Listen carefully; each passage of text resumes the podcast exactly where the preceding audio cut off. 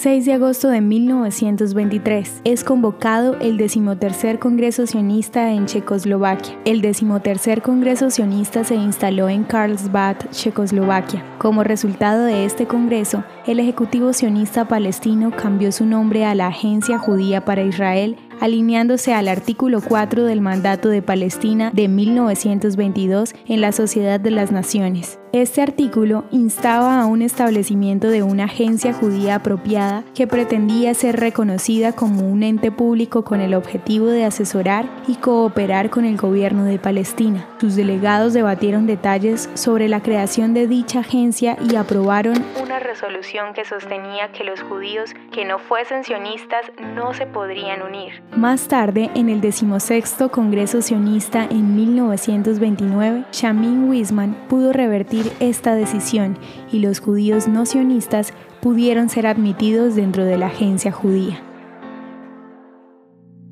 ¿Te gustaría recibir estos audios en tu WhatsApp? Compartimos nuevos episodios todos los días. Suscríbete sin costo alguno ingresando a www.hoyenlahistoriadeisrael.com.